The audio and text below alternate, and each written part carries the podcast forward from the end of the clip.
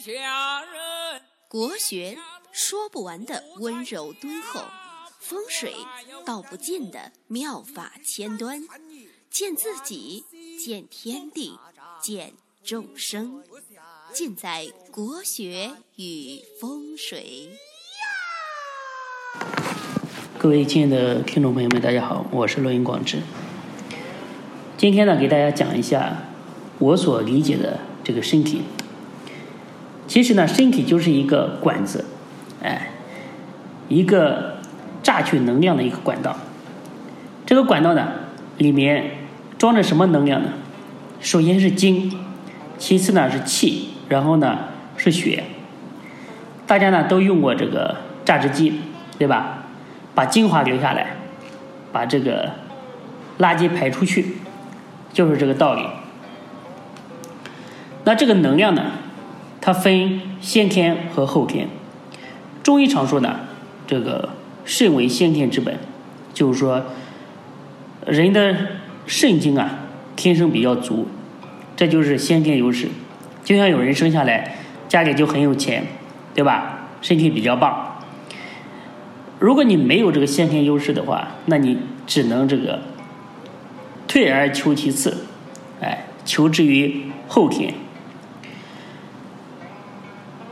脾为后天之本，就是说这个脾胃呢，你一定要养好它，让脾胃呢能给你榨取更多的这个营养气血，去滋养你的身体。人得气则生。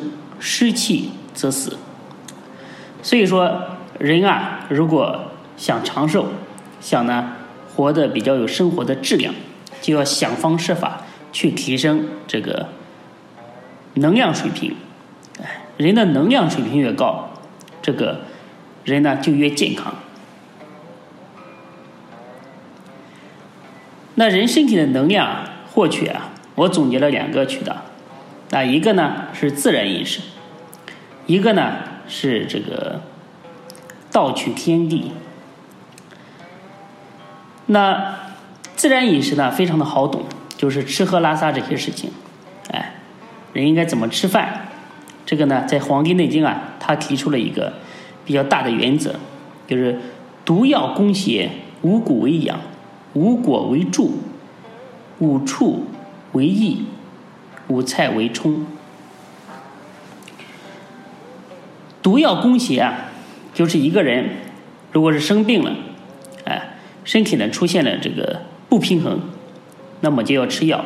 大家知道，是药三分毒啊，就没有毒性的这个药啊是没有办法纠正身体的这个偏的这个偏性，就是越是厉害的病，越是呢要用这个非常厉害的。烈性的这个药，你看这个《伤寒》里面啊，有一味药叫做四逆汤，对吧？大量的附子，哎，非常大量的这个附子喝起来，这个附子啊，产产自于这个高邮。附子呢可以说是虎狼之药啊。如果正常人啊喝这个药啊，它能它是可以毒死人的。这个药呢，一片。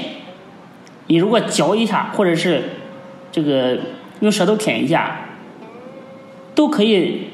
这个嘴里的这种麻，这种麻感可以持续持续一个下午。如果是你是嚼一下的话，你这一天估计这个整个嘴里都感觉麻麻的。哎，它的它是非常烈的一味药，但是呢，大家知道这个虎狼之病啊。必须要用这个虎狼之药，哎，才能治病救人。这个时候啊，不怕矫枉过正。那五谷为养是什么意思呢？五谷呢，哎，现在呢，就是这些历史学家去总结啊，各有说法。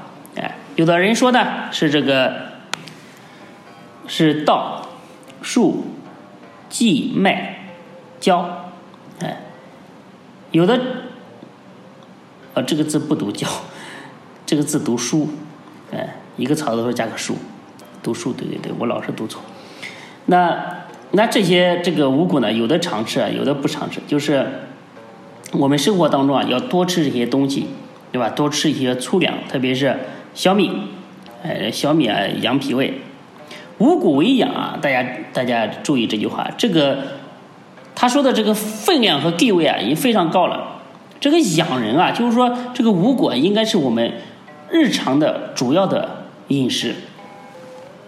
哎，整个就是它要占百分之六十左右的一个比例，对吧？来养着滋养你的身体，滋养全身。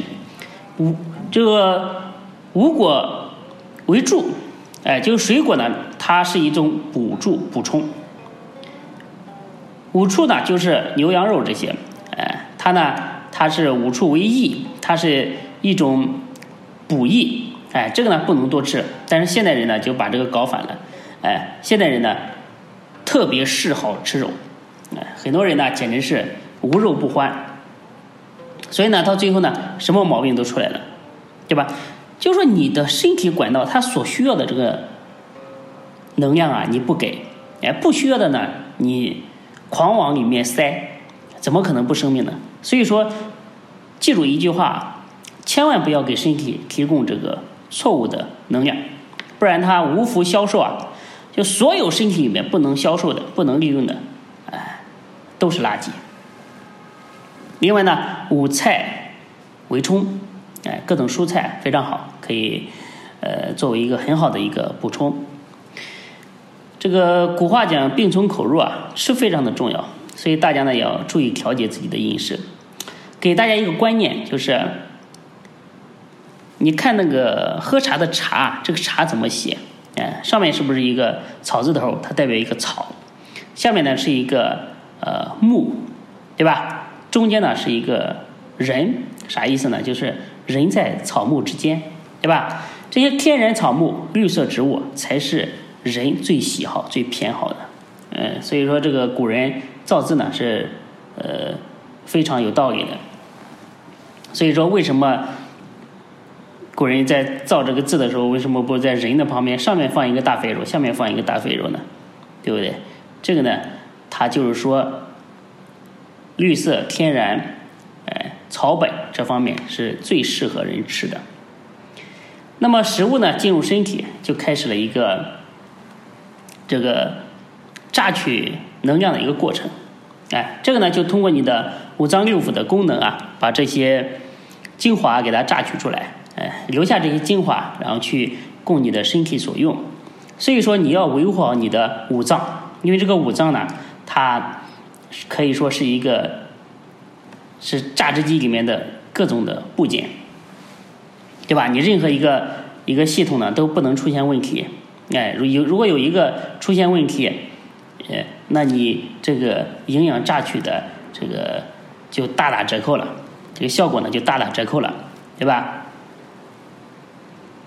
只要这个五脏啊，它不打烊，你的生命啊就会不停的可以运转下去。其实人这辈子啊，有了这个肉身啊，也真的很不容易，对吧？身体好的，那还是阿弥陀佛了，非常的幸运，可以走过一生，然后最后呢，呃，可以潇洒的告别人间。但是呢，你去医院里面看那个身体不好的，哎，这辈子啊。真的是要忍受多少痛病的这个折磨啊！哎，要吃药，吃多少药，中药、西药啊，打多少针，对吧？经常，经常可以说拉到医院里面，然后鬼门关里面走一回啊！哎，还有各种心腹之患，对吧？人有这种忧思恐悲喜，哎，人活着真的是不容易。你说？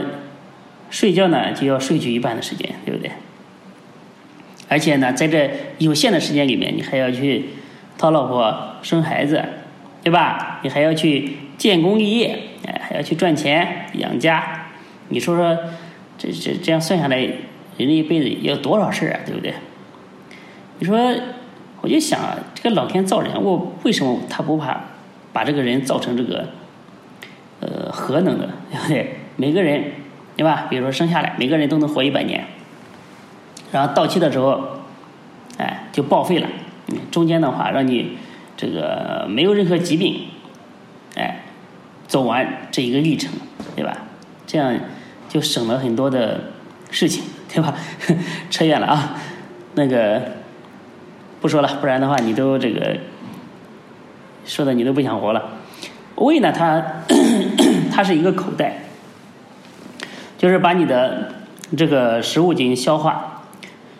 那脾呢，它是主导运化，就是它统管一身的这个气血，哎，它就是负责，你比如说你调配气血的，你这个地方需要多少，这个地方它需要，它是一个呃管家，哎，就是这些把这些身体的这个胃啊榨取出来的这些精微的营养物质啊分配到各处。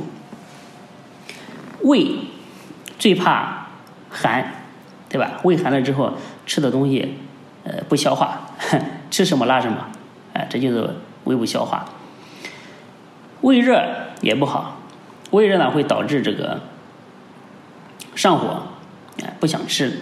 医书上说这个人得了这个少阳症，少阳症的话就是默默不欲饮食，就是说啊吃吧也行，不吃吧也不觉得饿，哎，就是他这个没有强烈的一个饥饿感，哎，其实。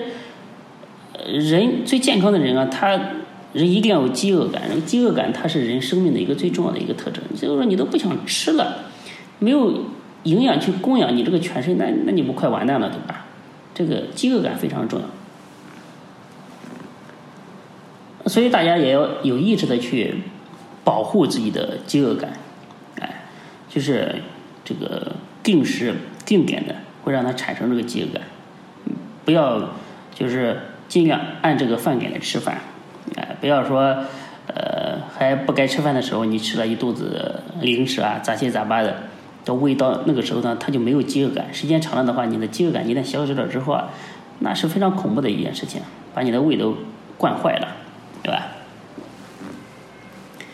胃寒要吃点这个红糖姜茶，哎，胃热呢可以煮点这个石膏水，这个有一味中药叫石膏啊。它是良性的，可以去胃热，效果非常好。这个脾呢，它最怕湿了，哎，脾怕湿，哎，脾如果有了脾湿啊，比如说，呃，舌头肥大，或者是这个舌头上有这个齿痕啊，可以买点这个茯苓或者是白术，呃，白术的话，这个字怎么写的？就是算术的术，其实它读术，白术来吃。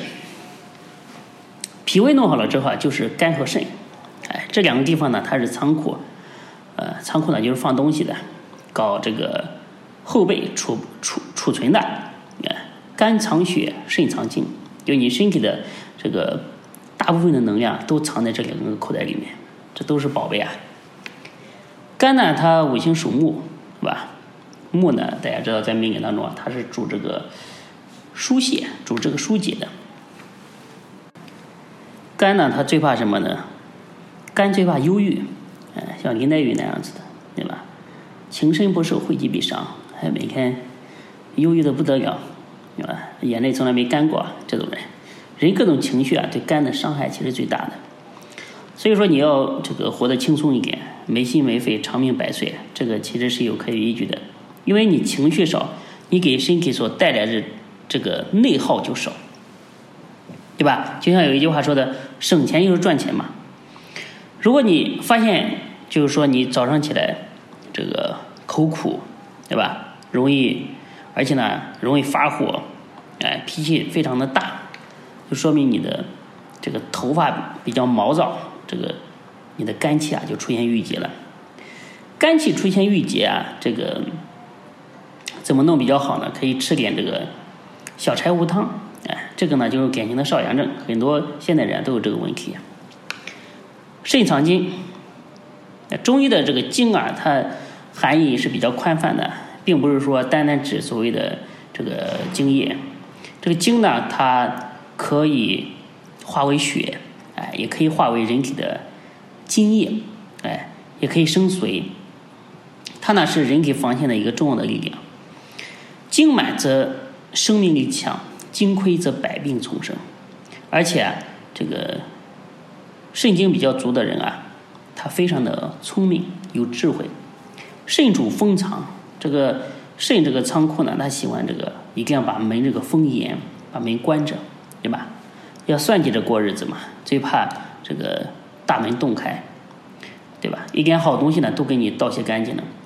肾呢最怕这个贪淫过度，哎，黑色入肾，像地黄啊、黑豆啊这类呢，对肾都非常的好。然后就讲到这个心，心脏呢，它其实是一个发动机，它是以人体的这个推动力，哎，推动的器官，啊，所有的这个气血水津液都能够这个循环全身，对吧？能放出去，能收回来。心呢，它是一直流动的，哎，所以说你听说这个这个癌症啊，那个癌症啊，就是没有听说过谁得了心癌，对不对？心呢，它是象棋里面的这个老将，哎，老帅，它属于君主之官，它是不受外邪的。那很多人说不是有心脏病吗？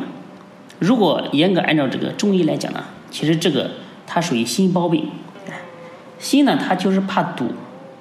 如果这个发动机就是它的各种管道啊，呃，比如说有提供油的，有提供电的，对不对？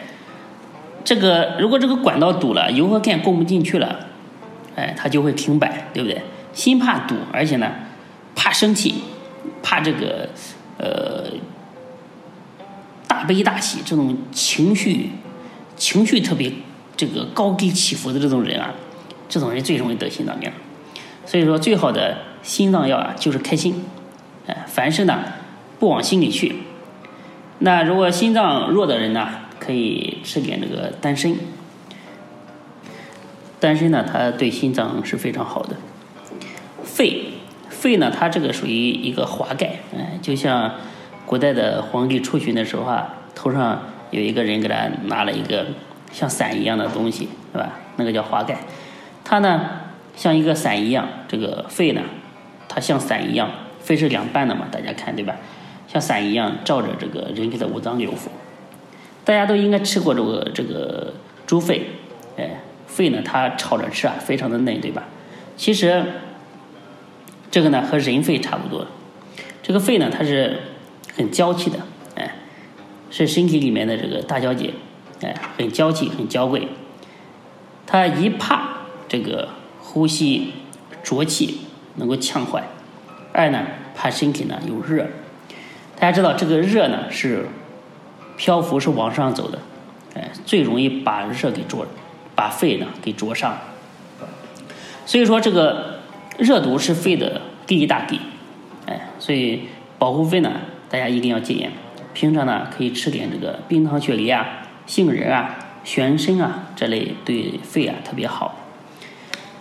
那身体的这这个五脏啊最大的保养呢，就是睡觉，要好好的睡觉，养成这个。午睡的习惯，另外一个呢就是保持一个好的心情。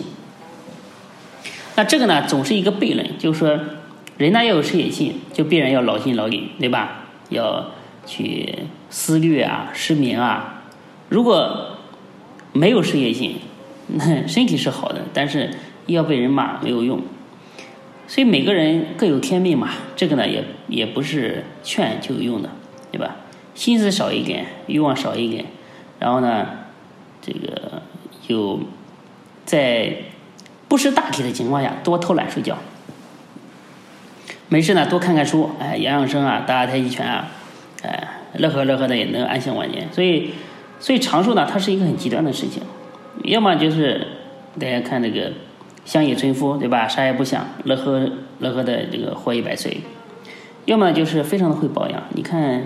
这个北京中南海那一帮人啊，哪个不长寿啊？对吧？就是有专业的人去保养它。哎，大部分人呢，嗯，就是在中间层次嘛，这个要看这个运气的。好，第一大块讲完了，主要就是饮食和五脏，就是去。提升你的身体各个设备的一个保养，哎，保证你能够榨取到和保存到更多的一个营养。第二个呢，我说的是打劫天地，哎，这个就是《阴符经》里面所谓的盗机，就是盗取天地流行之气来获得长生久世，对吧？老子说：“绵绵若存，用之不勤。”这就是天地之真气啊。实际上，这个道家和佛家一些修行啊，一些老信仰是很长寿的，特别是道家的人，对吧？像八十九岁是呃这个九十岁啊，眼不花耳不聋，走路一阵风，哎，他们的修和他们的这个修行啊有有特别大的一个关系。那人打坐入定啊，一方面可以让你的这个身体啊慢下来，甚至呢是停下来，哎，就是最大程度上减少这个能量的这个消耗，对吧？就像一个机器一样，那你的机器呢，白天晚上轮番转。但是我的呢，确实可以做一休一，所以说你说谁用的时间长嘛，对吧？那第二个，打坐修行啊，它往往往往可以获得这个更高层次的一个能量，就是说它可以采纳天地之灵气，哎，盗取日月五行的一个精华，就说这个能量水平啊，完全是不一样的，对吧？你吃的是这个。呃，大米饭，对吧？五谷杂粮弄来的这个能量，那我呢，直接就是拿天地的精华来用，对吧？就像你用的是这个炸药，我用的是核弹，那你说谁厉害？所以说，打坐修行到最后啊，人头顶上的这个聪明啊，是可以打开，是可以吸收这个天地之灵气的。这个呢，要修定功、静功以及这个吐纳之法。是可以做到长寿的。那这个道法呢？大家喜欢研究的话，可以看这个《五柳仙踪》，哎，上面有这个筑基、采药、丹顶，里面都写的很清楚。修行呢是改变身体的能量模式，这个厉害的很啊，哎，是最直接、最圆满的一个法门。当然呢，就事论事，我们大部分人呢还是要走第一个路线的，对吧？身体呢要好好的照顾。身体不好，呢你做啥都没有劲。我们微店呢有一个秋冬滋补的一个上品，可以呢让你的能量得到补充和恢复，改善你身体的能量输出和储存的一种状态。如果有问题呢，可以咨询我，我会给大家提供一些建议。我的微信呢是幺八零幺五个五七四，感谢大家的收听，我们下期再见。